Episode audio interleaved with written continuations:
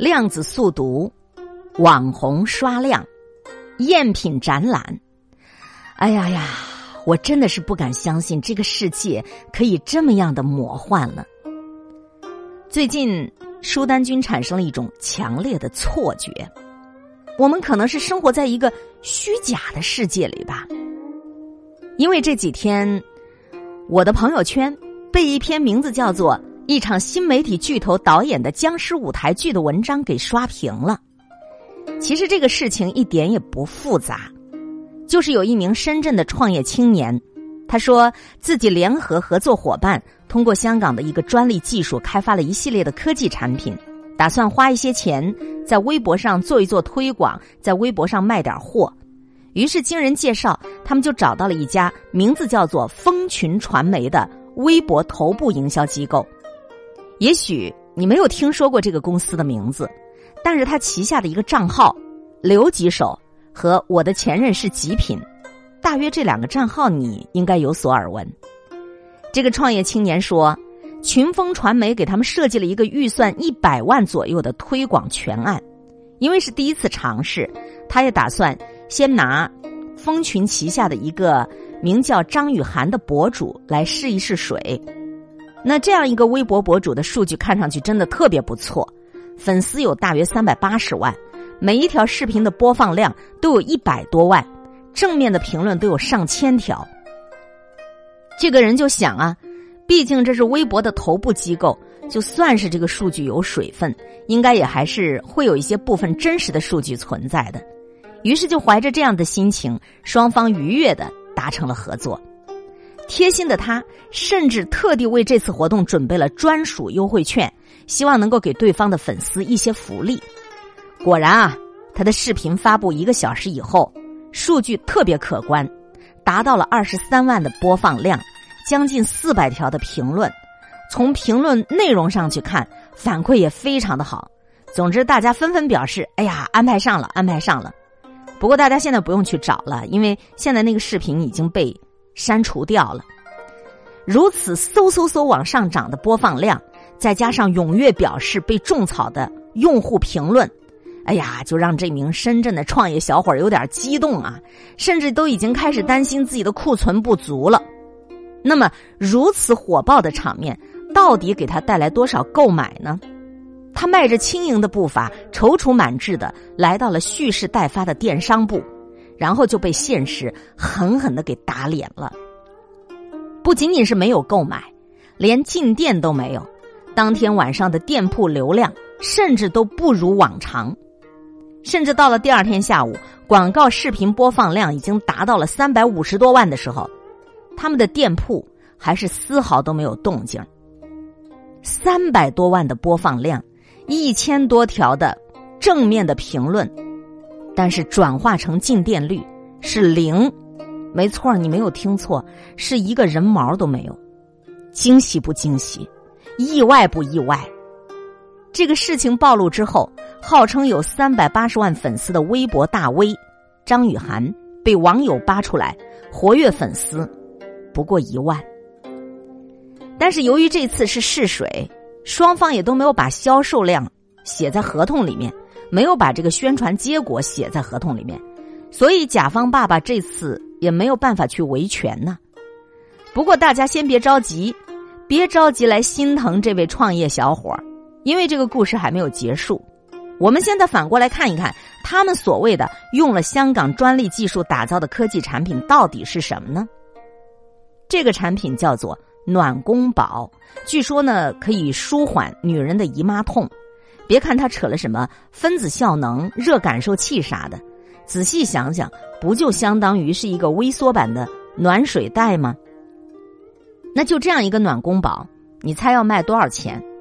不要九十九，不要一百九十九，四百九十九，只要四百九十九，袖珍暖水袋带回家。哼，你以为人家被割了韭菜，其实不过就是一场黑吃黑。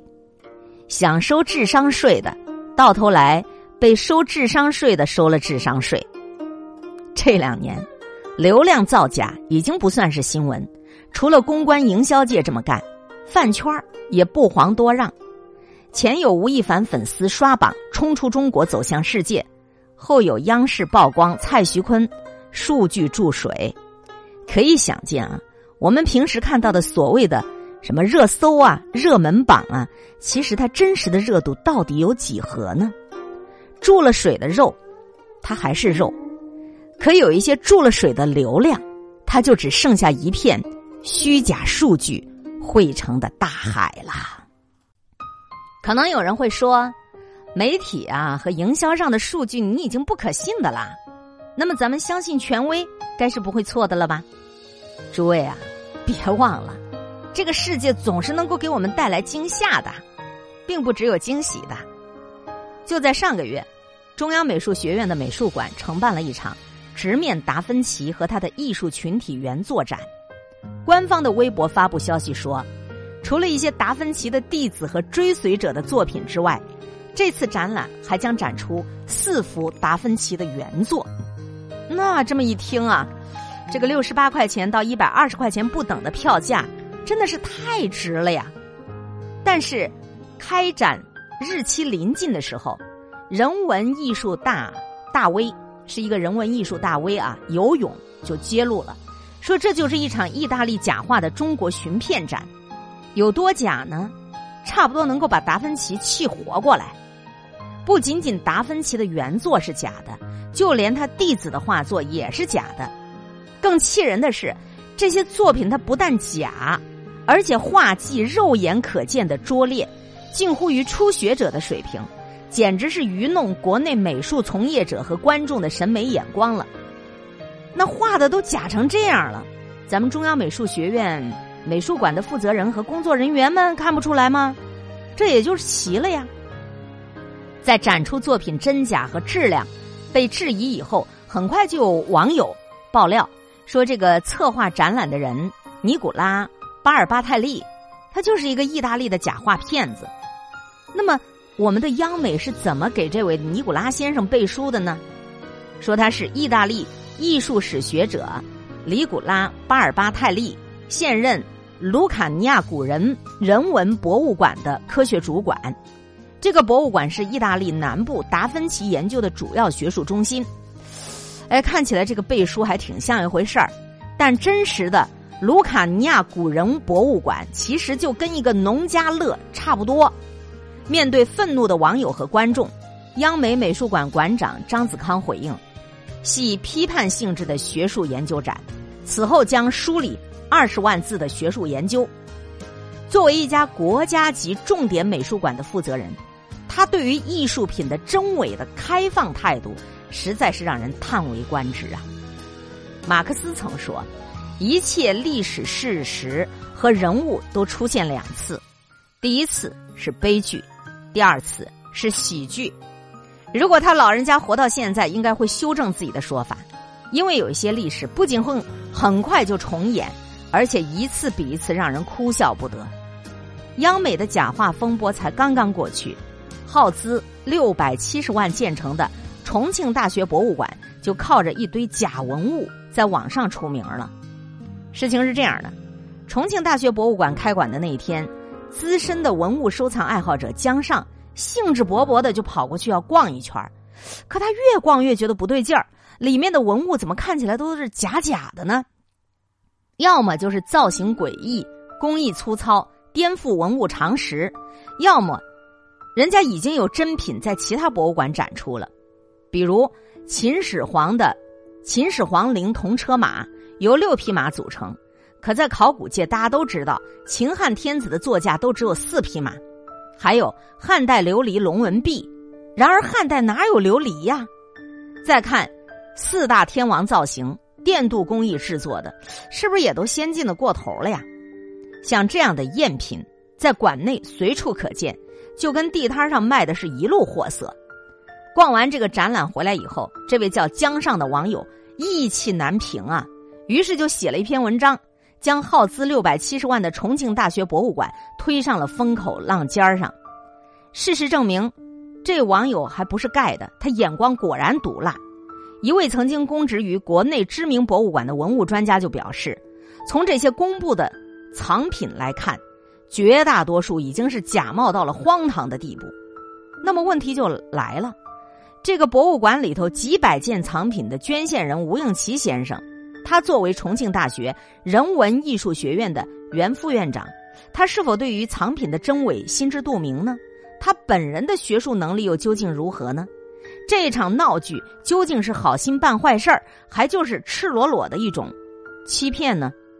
重庆大学啊，教育部直属的重点高校啊，二幺幺工程、九八五工程首批重点建设的高水平研究型的综合性大学啊，舒丹君的确不敢妄言，被权威欺诈的感觉，可是要比被流量蒙蔽的感觉让人难受多了呀。除了愤怒，还有一种被背叛之后的伤感呐。我们这个时代的特征之一，就是魔幻的事情，它就像蘑菇一样，往往好几个都生长在一块儿。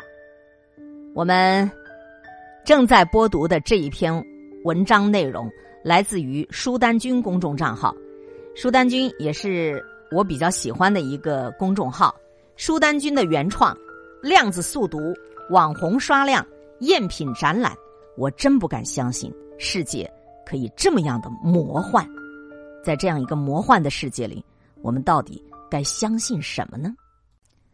最近被爆出的量子波动速读，好像就像长蘑菇一样，在所有的蘑菇当中，这就是最奇葩的一朵了。这种速读法的推广者声称，你只要交上三五万块钱。就能够让你拥有一分钟能够读完十万字的能力。它的科学原理就是量子纠缠和光的波粒二象性。还有人说呢，就是像照相机的功能，你大脑本来就有照相机的功能。那么你需要做的就是什么呢？就是疯狂的翻书。这个培训机构的老师会告诉你，你翻得越快，你跟宇宙的距离就越近。听起来是不可思议呀。然而这只是他入门级的能力。据说到了高级阶段。不需要用眼睛就能够看完一本书，绝对的物超所值。孩子如果要是学了以后考清华北大没问题，因为几分钟就能看完一本书了，而且都能背下来了。舒丹君刚看到这事儿报道的时候，觉得简直又奇葩又搞笑，可是笑着笑着我就笑不出来了。仔细想想，这其实是一件特别恐怖的事情，因为这种培训机构已经从很多人手上挣到了很多很多的钱。其实类似的东西早已经有了，他们被叫做民科。民科是什么呢？一向以可笑、漏洞百出而著称，比如之前大火的水清车事件。他们有一个共同的特点，就是所号称实现了的是很多人心里都曾经有过的幻想。比如有些人就想啊，哎，要是汽车不用加油，加点水就能跑，该有多好啊！还有，要是随便就翻翻书。把这本书一翻，就能把这里边所有的知识全部都记下来，该有多好啊！这样的一种哆啦 A 梦式的，人们普遍的这种幻想的本质，其实是什么？其实就是懒惰。这民科呢，还有一个另一个特点：不相信他的人觉得很可笑，相信他的人呢，就相信的特别狂热。这也就是这一类作假的真正可怕之处。没有人一开始就会相信它是真的，但你也很难的去证明它是假的。比如我的切身经历，我当时呢就是别人来让我们家孩子也去学这个量子速读，就是带了一个小孩，这个小孩跟我们家孩子是同学，真的就跟我们做了演练。就他们家的孩子蒙一块红布，哎，你给他写一个什么样的词儿，他都能把这个词儿解释一遍。然后随便你给他写一个什么样的词语，他就能用这个词语给你做一首诗出来。啊，就是人家就参加这个培训了，几万块钱，人家就达到这样的效果了。你要不要来学？一旦你开始质疑他，你想要了解他到底是怎么回事儿，说他已经就开始把你带进沟里了。当时那个做这个培训的人就告诉我，啊，他利用的就是我们大脑的照相机功能。你你这个照相机就是咔嚓一下就把你的原貌都照下来了，对不对？其实你的大脑也有照相机的这个功能。我当时将信将疑，后来一是因为他要价太高，另一个呢。也真的是因为没有时间，所以后来我也没有接触了。设想一下，走进量子波动速读的培训机构，你看人家机构墙上挂满了各种各样的国际奖章，桌子上摆满了速读名师们的权威证书、奖杯，首先就给了你一种特别强烈的心理暗示，我们是认真的。然后你再看他那些教学的视频，那么多黑压压的人群，家长都在里面学，那人家都是傻子吗？当你走进教室，所有的孩子都一脸严肃的在翻书，一堆的家长都在旁边跟你说：“哎，我一开始也不信，后来试了一下，真的有效，孩子真的阅读特别强了。”这时候，人的大脑当中的一些质疑，他一定会转变为将信将疑。哎呦，现在这个世界发展多快啊，日新月异啊，很多新的东西你不知道的，人家已经存在了啊，你是不是要先人一步的去跟上去呢？因为那些一眼看上去可笑的事情，如果有很多人都在严肃认真的做它了，你就没有办法再像一开始那样轻易的就否定他了，你就会开始动摇。我这么多人都相信了，万一他是真的呢？我岂不是就落后了呢？把这种方法用的最得心应手的，就是传销。当身在其外的时候，所有人都不相信那是真的。可是你一旦深陷其中，就又没有人会质疑它是假的了。今天跟大家聊几个关于虚假的故事，不知道你怎么看？反正我总有一种被侮辱的感觉。周围的世界，难道真的是一场又一场互相糊弄、互相欺骗的游戏吗？而且这种糊弄和欺骗来的那么粗暴、单纯和直接，甚至都没有用心想要去掩饰一下的感觉。舒丹君从事新闻媒体的工作，在新媒体这个行业，既让那些有才华但默默无闻的人可以一朝成名，也不乏因为利益和虚荣的驱使而滋生的弄虚作假。作假也许会换得一时的光鲜，但是潮水退去。就是裸泳人的尴尬了。在二零一六年，微信曾经果断的整顿刷阅读量的行为，让不少所谓的大 V 账号露出了真面目。当时我就特别的感慨，对于一家公司来讲，有正确的价值观，也许不能够让它快速的膨胀成为独角兽，但是一定能够让它走得踏实，走得长远。但是作假行为最大的受害者是谁呢？作假行为最大的受害者，其实就是真实本身。因为当这个世界被假象包围，即便是真相摆在你眼前，人们也不会再去相信了。那才是我们这个社会、这个世界最可怕的事情了呀。韩国啊，有一名影星，当红的 hip hop 歌手，名叫 Tablo。在零九年风起云涌的曝光艺人造假学历运动中，他在美国斯坦福求学的经历也遭到了质疑。有十三万网民在论坛上建立了专门小组，打着寻求真相的名义，对这个爆红的网络影星进行攻击，说你不可能仅仅用三年半的时间就从斯坦福毕业，而且你的成绩点还那么高，所以你的学历一定是造假的。当时这个塔布罗就拿出了毕业证书，拿出了成绩单，网友们都说那是你伪造的。然后他又拿出了在学校授予的奖状，网友说中间的名字怎么对应不上？他又拿出了毕业生名册上的照片网友说那是你 P 的。哪怕在斯坦福校方以正式信函回应以后，网友们依然说他是冒名顶替。